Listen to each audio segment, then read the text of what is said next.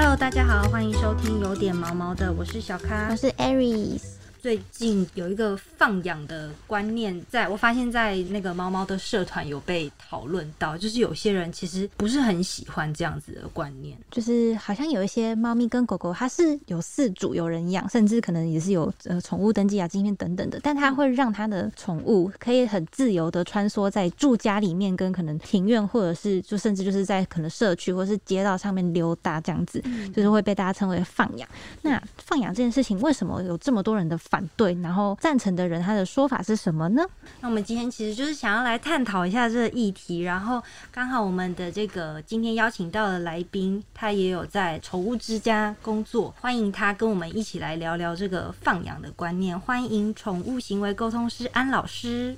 大家好，我是安老师。欢迎安老师。安老师，你自己对这个放养有什么想法啊？我觉得放养是要看环境，不是每个地方都适合放养。嗯嗯嗯，比如像都市，我就觉得放养不适合。对，可如果说在乡村或者是一些山里面，嗯只要是那环境是 OK 的，没有对猫来讲或者对狗来讲不造成任何伤害的，我觉得让他们自由自在没有不好。嗯所以要看环境。嗯嗯嗯，但是反对派的人好像是，就我自己有听到有一些人，他会对于放养这一块其实是很抗拒，是因为你就是把食物放在那边，呃，有些人会收拾，就是习惯可能比较好的人，一些爱妈或是其他周边的善心人士，可能他们会收拾，但是其实放养。你清完这些东西之后，但是他们可能还是会在那边大小便，那个就不是你能控制的范围了，所以也会导致有很多人就是对于你要你就带回家养，你不要在这附近放东西，然后好像有照顾它，好像有尽到责任的感觉，但是其实你还是一样让它在外面流浪。嗯，对，我自己的话是蛮反对放养的。第一个当然就是身为饲主的心态，我会觉得像安老师刚刚讲的是说，有些环境可能会比较相对比较安全，可以让猫猫狗去探索之类的。但我是觉得，只论台湾好了，台湾的环境就超不适合的啊，就是地狭人稠，又车又什么的，光是在想，而且猫咪有可能会走丢，对，因为也是有听过蛮多那种，他会说哦，我们的猫咪都会出去散步啊，十几年来都这样啊，怎么有一天就不见了？但我就会觉得你让它出去，这是一个一直在冒着一个走丢的风险，走丢跟危险的风险。就是以失主的心态来说，我会不希望猫咪暴露在那些外在的危险之下。然后另外一个是，我是觉得，因为我可能平常我我真的没有很专业，但就是平常有订阅一些比较关于野生动物那方面的一些脸书啊，对，或者是资讯什么的。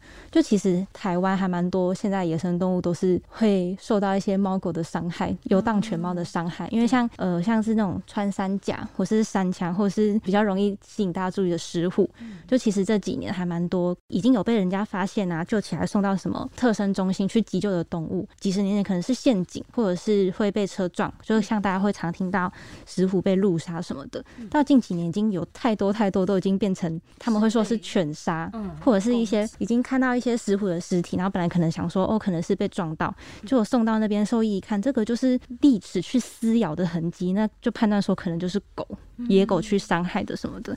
然后我自己是会觉得，不论是野狗或猫啦，就是我们如果发现说他们在野外游荡，那我们有时候就会想说可以去喂养它、照顾它。对，但相对就压缩到其他野生动物的生存环境。对，我会觉得，如果是那些原本就在那附近游荡的野狗、野猫，你如果去长期的去喂养它，你的目的不应该是让它们长期在那边生活，你应该是要以一个。不管是 TNR 也好，或者是你要把它抓起来收容也好，就是你的目的不应该是让他们永久的居住在那边，然后不愁吃穿，然后可能就是去伤害到旁边的野生动物，或者是在我能所控制的范围，我不会想要让我的狗狗、猫猫可以跑出去，因为那那其实是他们的本性，我就不能怪他们。但你如果你是饲主，你可以控制的话，不要让它有机会去碰触到野外的环境，然后就是看到一些让引起他们好奇或是天性的动物，然后就想要去猎杀或什么的。我相信我们很多听众也都是蛮，就是会喜欢动物，就是会有那一份感情存在。嗯对，就是大家看到一些呃遗体啊，可能猫咪去猎鸟啊、猎猎一些小猎松鼠兔子，或者是野狗去猎杀石虎什么的，大家看到都会不舍。所以我也是觉得，如果可以的话，还是希望大家设身处地的为那些野生动物想一想啦。嗯，就是有点不是很知道推崇这个放养，为什么不就带回家养呢？我其实一直有这个疑问呢、其实应该是说你要看所谓的放养跟所谓的圈养，你要怎么来看？比如说以台北市来讲好了，有些是放养的，有一些是属于圈养。圈养就是家里头自己带回去，那就不多谈。那有些放养是因为。呃，有一些台湾台北市还是有些友善区域的，就是的确是有一些猫是被放回到原生地，让它们自由自在在那边去生活的。那些居民大部分是属于比较属于友善居民，就说没关系，那猫猫回到原来的地方，让它们自由奔放。嗯，不然的话，如果都被抓来以后，它们没有地方可以去。他们只能在台北动物之家，就是安养天年，到最后就是老死。嗯，那台北动物之家容纳也就这么多，他们只能在那些猫笼跟猫房，那也是没有办法。所以像这个样子的话，其实只要那居民是 OK 的，猫猫原放也没有什么不可以。那主要重点是什么？重点就是刚刚有讲到，是我以台北市来说好了，就是你这些爱爸爱妈，你们可以去照顾这些猫猫狗狗，都是。都是取自于爱心嘛，那你就要把环境弄整齐，嗯，不要环境弄脏乱，然后喂食的时候也在环境弄干净，嗯，然后大家就至少居民就会觉得很融洽。那狗狗来讲，暂时把环境弄干净，可是猫来讲，猫是不会制造环境脏乱的，对对，因为猫会自己把粪便等等都把它给清干净，清干净也蛮也蛮干净的，嗯。所以这个样子的话，我就觉得说，如果猫猫能够自由这样子活动，而且猫猫基本来讲不会打扰人类，它都会躲起来，嗯，而且又被 TNR，所以它不会再去繁衍下一代，嗯，那我就觉得说这样子的话，如果猫猫能够自由自在在那边生活，有也无妨，嗯，那我觉得这是 OK 的，对。那有关于刚刚讲的说有些造成环境，那我觉得那叫做恶意弃养，那就又有点不一样了，那就是。我知道有一些人会觉得说啊，猫猫在动物之家好可怜哦，说特别把它给领养出来以后，反而不在家里头养，就故意把它放生，就超怪的。我觉得有碰过这种人，有碰过这种人，还蛮，我觉得他是蛮刻意的。嗯，他原因是因为佛祖告诉他的吗？哎，没有，他也不是，他也就舍不得猫猫在在小小笼子里面，所以他就把它带回家，然后就把它给放生，他觉得他要自由自在。嗯，他就有也有这种人，可是那个就那我觉得那叫做恶意弃养，对，就另外另当一回事。嗯，那他他的观念，你说他觉得说猫猫狗狗为什么要被关起来是没有错，可是你这样子的话，其实也是造成人家的困扰。嗯，那的确会造成一些环境上的一些状况，的的确是。那那一类的，就我就觉得那不叫做放养了，嗯，那叫做弃养，对 对。而且我觉得，就是艾瑞斯刚刚讲到，就是嗯，你把它丢到山里面，然后放养它，然后它去破坏其他的那个压缩其他生物的那个生活空间，也是另外一种造成生态浩劫啊。反难道只有猫狗比较有？猫狗犬嘛，那其他的动物就比较低下嘛。是，觉得有些放养应该是说都有经过 TNR 了，嗯，而且是环境有被评估过是 OK 的。嗯，就像动物之家在把那些猫猫放回原生地的时候，都是有评估过那一区适不适合。放养回去，嗯，OK 了才放养，不 OK 也不放养，嗯，是有被评估过的。我觉得这个样子的话，那我觉得是 OK 的，嗯，那不适合就当然不适合，对，就不行。环境很重要，环境很重要，所以这都是被评估下来的，嗯。像刚刚那个老师有讲到，其实我听过这个说法，就是他们会想要让自己的宠物自由自在的跑来跑去，是因为他们觉得动物就应该要很自由啊什么的。但是有些人就是会想要遛猫，因为这样所以想要遛猫。是。那老师这边对遛猫这件事情有什么想法吗？好，遛猫是这样的，如果你的猫是从小就带到家里头，从小训练它在外头遛猫。我觉得 OK 的，嗯遛猫反而是一件好事。为什么？因为猫本来就是在外头自由奔放的，所以让它出去，它反而是压力是降低的。只是遛猫，大家要想到一件事情，它就跟遛狗一样，当你遛习惯了，你就要定时叫大家出去遛它哦，就跟狗狗一模一样，很定时哦。然后再遛猫是渐进式的，不是说猫猫来以后就跟狗狗一样，就拴着一个牵绳，就说哎，我就遛你，不行这个样子。那猫会吓死。嗯，遛猫是有 SOP 的，是要慢慢渐进式的。我讲说这是从小训练，特别讲再讲一遍，叫从小训练。从小，从小，从小，是这很重要。嗯，所以当猫猫如果是三岁以上，你再训练它遛猫，千万千万千万不要打 Medis，不行，因为会把猫给吓死。嗯，所以这猫猫是要看年纪来决定的。嗯，对于遛猫，你说我赞不赞成？如果小时候从小训练 OK，嗯长大就不要，那个对猫来讲压力太大了。嗯，不要我要跟你分享一个故事。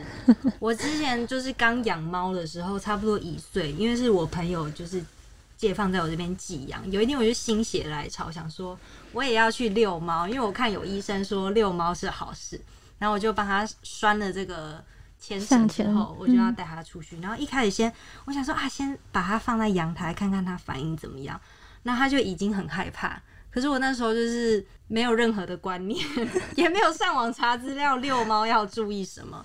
于是我就把它放在，我想说，哎、好像还好哎、也没有很抗拒。于是我把它一把抱起来，然后就要开门，然后于是它就开始死命的 狂抓，抓住我，扒住我不放。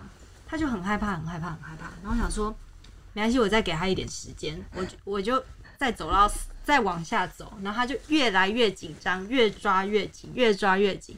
然后想说没关系，他一定可以克服这个困难。于是我就再带他继续往下走，走走走，走到一楼之后，我想说这里已经很空旷了，我觉得他可以下来走了。于是我要把它放下来，它就是不下来，真的下不来的，粘在你的肩膀上整上个，就是抓住，然后下不来。我想说怎么办？我现在也是有点骑猫难下，你知道吗？那我就放弃了。我就回到家，然后一开门，我的猫黑豆就很高兴的跑进跑在家里面，然后很自由这样子。哇塞，你也是运气好，它只是把你抓着。对，有一些猫会吓到乱窜不见，啊，真的很危险哎、所以你的运气算好。所以好家它是扒着你，真的有些猫就是遛猫，如果你没有 SOP 接近式的话，有些猫带出去吓到乱窜，你根本就找不到，那是很恐怖的。呃，那他真的要注意，不要像我一样鲁莽哎、是的，对它所以遛猫是有 SOP 是接近式，它不是忽然就说说遛就遛，并不是哦。嗯，那老师这边有建议什么渐进式的一个流程吗？我那流程说实在，大家有耐心听，它真的需要需要很久的时间，很久时间。我我补充一下，就是我从我家带我妈，我带我家的猫走到一楼，我差不多就花了十分钟。我 平常脚程是一分钟之内。那都是算短的。对，因为我想说，就是他扒住我，我一直想说要让他放松。其实我我就想说，好，你你放松，我往下走。可是我真的花了十分钟，但还是失败。对，那老师帮我们讲一下这个渐进式的过程所以。渐进式首先就是你呃，猫猫要戴那个项圈嘛，嗯对上项圈就是第一件事情。对，你就要让猫习惯上项圈，嗯你就要一边上项圈一边给它吃肉泥，哦，要是奖励他，就是说啊上项缺了，来吃肉泥，表示说这是一件好事，好的连接，好的连接。对，然后你好的连接是上项缺要说乖，然后给他吃肉泥，所以他只要听到乖就哦好知道了，来吃肉泥。嗯，然后之后再是要扣那个牵绳，对。所以扣上去，来再一个肉泥，就是乖，让他知道扣这件事情是一件好事。然后之后是开始要把牵绳拉起来，让他知道说 OK，这要拉起来了，就是一件事情。之后拉拉着牵绳在家里头走动，让他习惯有这样子一个动作。还又是一件事，你看这样子的话就已经多少个步骤，那不会在那一刹那就就真的，我真的太鲁莽了，我道歉。然后在那，所以这不是当天就可以完成，这可能是接近是好几天的事情了。要安排一个课表，是，对，然后他习惯以后都走了以后，再开始开门，让他习惯，就觉得说他要出门了，是由他自己决定要不要出去。哦然后他不出去，就不要去强迫他，嗯然后慢慢去引导他出去。所以最好是家里头刚开始是有个小学官，嗯去引导他，这样子慢慢走出去。嗯然后他走出去以后，刚开始的时候是家里头，如果你是公寓的话，就在公寓前面小学关走一走，嗯然后慢慢这样让他往往楼下慢慢这样一路走下去。嗯如果家里头是大楼的话，先慢慢引导他进电梯，嗯。再慢慢引导他到电梯，到电梯下楼以后，大楼一楼不是会有些大厅。大厅啊、嗯。公园那边稍微走一走，嗯，然后走走他都习惯以后，你再带他到安静的公园，哦，就是渐进式让他慢慢开始习惯，嗯。所以这个时间要拖多长，其实取决于猫。我这样听下来，我觉得至少要半年呢。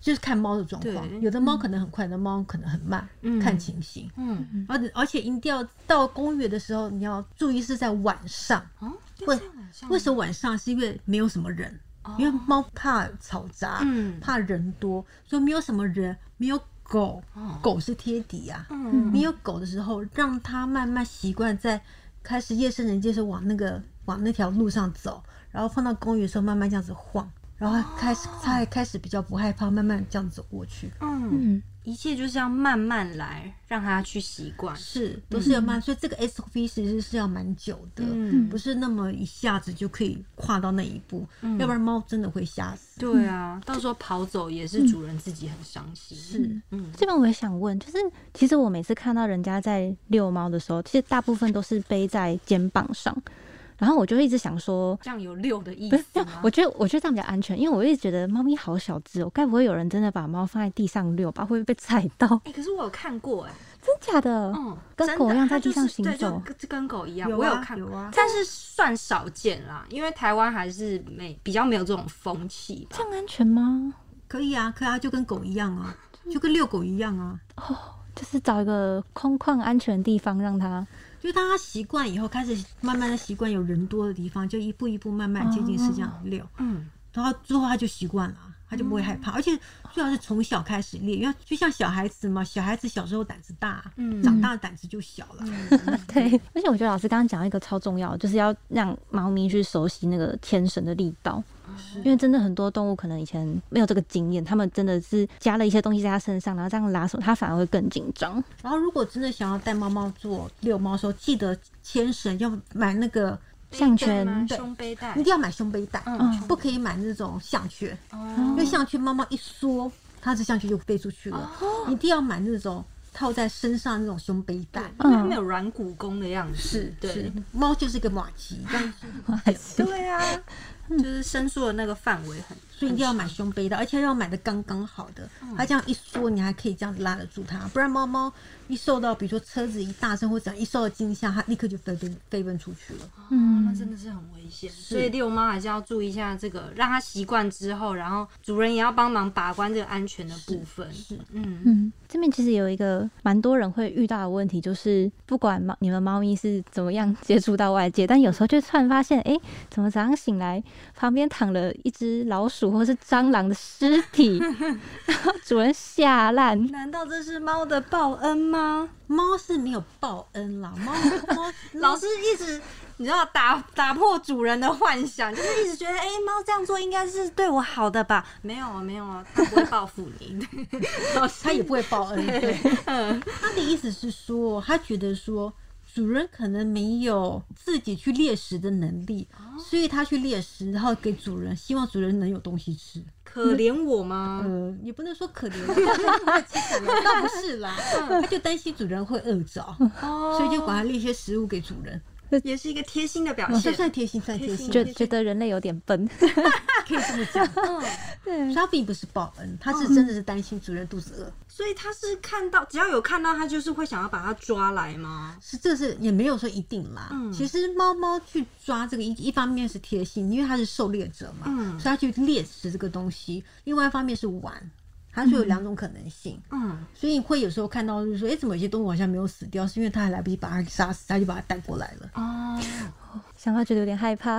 有一个阴影，嗯，哦，你曾经收到过？我小时候养的那那只猫，然后就是对我阿嬷养的白文鸟非常的好奇，然后哦，原本猫呃鸟是养在阳台，然后全家人都以为猫咪不会开那个门，但猫咪真的 就去开了。对就是去开了，然后妈妈早上起床就发现床边惨案，就是有一些血迹之类的，然后就 这童年阴影哎、嗯，哦，导致 Aries 后来都很怕鸟。对呀，对，对，真的是。而且这边我也想问，那如果我今天是饲主，然后真的就收到了这样子的礼物，遗小礼物。遗遗体，那如果我真的不想再收到了，我要怎么让猫咪知道？你也不能怎么样，就默默把它遗体给收起来丢啦。然后，可是你可以做什么事情，就是多跟猫玩，哦，让消耗它体力，嗯让它不要再去狩猎别的动物就行了。哦，对，转移它的注意力。别再去狩猎了，然后它就会少狩猎那些真正活的动物。嗯，对，好，我会学起来。对。这样应该不会再发生了啦。我们家没有在养别的动物了哎、。不过我倒是还蛮想看到猫咪有这个送礼物来给我的这个行为，因为我一直有听说，就是说猫咪会就会玩蟑螂啊，然后它把蟑螂弄死之后会叼给你看啊。那我养猫的那两年的期间都没有遇过这个状况，那觉得应该是你家太干净啦。是吗？你家可能没有东西可以做。对，老师家养七只猫有遇到吗？哦，我只有遇到有一次我家出现蟑螂，然后我家其中一只猫哇冲出去好快，我连叫都来不及叫迅，雷不及掩耳真，是来不及，那只猫已经把那蟑螂给叼，就直接抓到了。它直接抓，我就吓死我！我想说，豆，我们这只猫叫豆花，我说豆花不可以，来不及了。他是要叼给你它吗？没有，它只觉得太好玩了，他要拿去玩。他拿去玩。然后我就后头追着它，因为我很怕蟑螂是不是有喷到那个药啊哦，杀虫剂杀虫剂，怕它喷到杀虫剂，这样要毒死我们家的猫。哦，对对对，我怕是怕这个事情。嗯，然后赶快讲是家，我叫它把它吐出来，它还真的会吐。豆花吐，它就把它吐出来，你看到蟑螂在那边动，吓死我，好可怕铲铲这样子。就是吓到我。哦，不知道大家有没有遇到猫咪会送小礼物的？我欢迎大家来跟我们留言分享一下，因为我真的从来没有遇过，有一点期待，还是不要比较好啦。有一点期待。那老师想问一下，就是刚刚老师有说过，呃，猫咪是狩猎者嘛？可能如果你不希望它一直出现这样子的行为的话，就是多消耗它的这个体力。呃，那他们一天这个吃饭的这个量呢？如果他们不知道他们是不是因为怕肚子饿所以才去狩猎，应该不会是这样吧？嗯其实你讲的是对的，猫猫是猫猫一天野外的猫哦，一天狩猎是十五到二十次，这么多次，是，嗯。因为猫猫的胃其实很小，它肠道也是很短的，嗯。所以它不是像狗狗，它可以一它一次吃很多，可以储存很多能量，嗯，所以它去需要靠不断的去狩猎，然后去吃一些东西储存自己的能量。它狩猎是十五到二十次，嗯，所以这回到我们现在家里头喂的猫到底要喂多少次？，对啊，其实现在人都喂一天到两餐，其实真的是不好的，对猫来讲是不好的。很多主人已经中标了。大概要几餐比较刚好？对啊，现在都会建议说一天喂五到六餐，很多哎。怎么控制？你？是次数多，其实量没有多。哦，量是你们去买的饲料，它后头标示都是说几公斤的猫要吃多少克，嗯，比如说黄叉啊或者西叉耳啊等等啊，都会讲是说五公斤的猫差不多是吃五十几克，嗯。所以你如果一天吃呃午餐的话，你就五十克除以五嘛。所以每一次是吃十克，那就喂吃喂喂五次就好了。嗯，然后都会建议大家，最后那一餐是在睡觉前喂。就是我说的睡觉前，不是猫睡觉前，是主人睡觉前喂。嗯，因为这是为了是防止说猫猫晚上肚子饿起来叫主人起来放饭放饭。嗯，所以这样的话，如果说是主人最后睡觉前喂的话，猫猫会跟着主人一起睡到白天早上差不多六点起来的时候，呃，才会叫主人起来放饭。哦，那个调整它的生活作息跟人类比较同步一点是，感觉好像一般人在上班上课什么的，好像很难一天喂到这么多餐。当然，你你可以靠科技，自动喂自动喂食器器，是嗯，等于是早上，像我的话，生活习惯是差不多六点钟会起来嘛，所以我六点起来喂一次，我出门的时候再喂一次。那自动喂食器差不多是呃十一十二点再喂一次，嗯。然后晚上的时候差不多六点钟再喂一次，九点钟再喂一次，嗯。差不多已经五次午餐。了。嗯，然后我差不多是喂六次，我等于睡觉前再、喂一次，哦，所以那个时间之间的间隔，没有到一固定。为什么？我为什么会差不多中午十一点、十二点再喂一次？原因是因为猫猫差不多到中午十二点钟的时候，它要睡觉了，它会一路睡睡睡到晚上的五点钟左右，它才会起来。嗯，所以我是跟着他的睡眠时间来给他吃饭的。也算是有顾虑到他的作息。嗯是，就是刚刚讲的是次数跟间隔。那几点喂几点喂这些有需要固定吗？还是可以一直变化？其实我差不多固定那个时间，尽量是固定按照猫猫的猫猫的习性嗯来差不多固定那个时机来喂，嗯，不要一直换那个时间。嗯，老师，他这个喂的这个时间是不是也不可以间隔太长？否则是不是对他会有一些性命上的危险？对，其实的确哦，不能间隔太长，因为如果间隔太长的话，其实猫猫是低血糖，它很容易就会昏倒。而目前我是没接过了，嗯，不过照生理上来讲，好像是容易会它血糖会不好。嗯对他已经习惯这种少量多餐的进食方式，是所以要尽量去去配合它的这个生物的特性，这样子。对。哇，我觉得今天真的跟老师学到了蛮多蛮多不一样的看法跟观点，尤其在那个前面这个放养的部分。希望就是我觉得大家就是理性讨论啊，就是嗯每一个物种应该都是平等的。然后，如果你希望给他一个好的生活的话，那就是慎选环境。对啊，好好把它带回家，或是要看要怎么选择照顾它这些。嗯，好，那我们今天就聊到这里。喜欢我们的话，欢迎留言、订阅、给五颗星评价。每周一、三、五准时收听，有点毛毛的。谢谢安老师，谢谢，拜拜。